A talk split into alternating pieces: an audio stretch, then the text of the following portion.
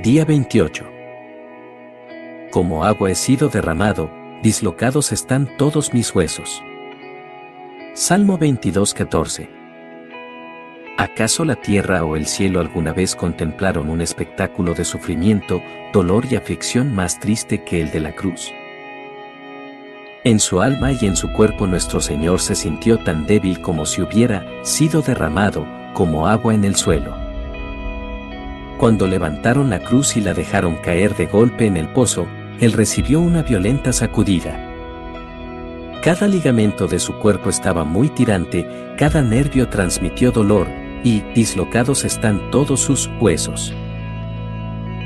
Con la presión de su propio cuerpo que lo desgarraba, el majestuoso sufriente sintió una tensión creciente, segundo a segundo, durante aquellas seis largas horas. Le sobrevenía una sensación de vaído y debilidad generalizada, sin embargo, al mismo tiempo estaba consciente del sufrimiento masivo y de los tremendos dolores. Cuando Daniel tuvo su gran visión, describió sus sensaciones de la siguiente manera, las fuerzas me abandonaron, palideció mi rostro, y me sentí totalmente desvalido, Daniel 18 cuánta más debilidad y sensación de desvanecimiento habrá experimentado el gran profeta cuando vio la espantosa visión de la ira de Dios y luego sintió que se derramaba sobre su propia alma. El indescriptible dolor y sufrimiento que experimentó el Salvador habría sido demasiado para cualquiera de nosotros y la bendición de caer en la inconsciencia hubiera significado un alivio. Sin embargo, en ese caso, fue traspasado, Isaías 53:5, y sintió el agudo dolor que le provocó la espada y bebió la copa, Mateo 26:39. Oh Rey de Dolores. Extraño título, pero cierto, solo aplicable a ti entre todos los reyes, oh Rey de las heridas. ¿Cómo podría sufrir por aquel, que con dolor se entregó a sí mismo por mí?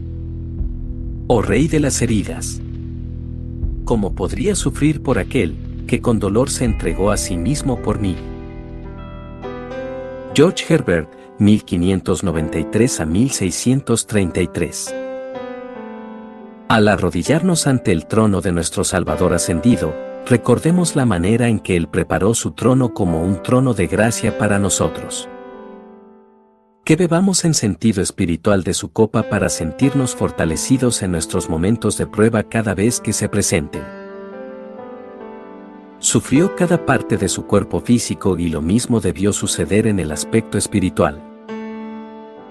Al igual que su cuerpo indemne emergió de tan grande sufrimiento y dolor a la indescriptible gloria y poder, emergerá su cuerpo espiritual del horno ardiente sin siquiera oler a humo, Daniel 3:27. Nuestro texto de hoy nos habla de ser derramado, como agua, una profecía del Antiguo Testamento acerca de la muerte venidera del Mesías. Y Jesús, en la última cena, alzó su copa diciendo, Esto es mi sangre del pacto, que es derramada por muchos para el perdón de pecados. Mateo 26-28. Luego de su muerte en la cruz, uno de los soldados le abrió el costado con una lanza, y al instante le brotó sangre y agua. Juan 19:34.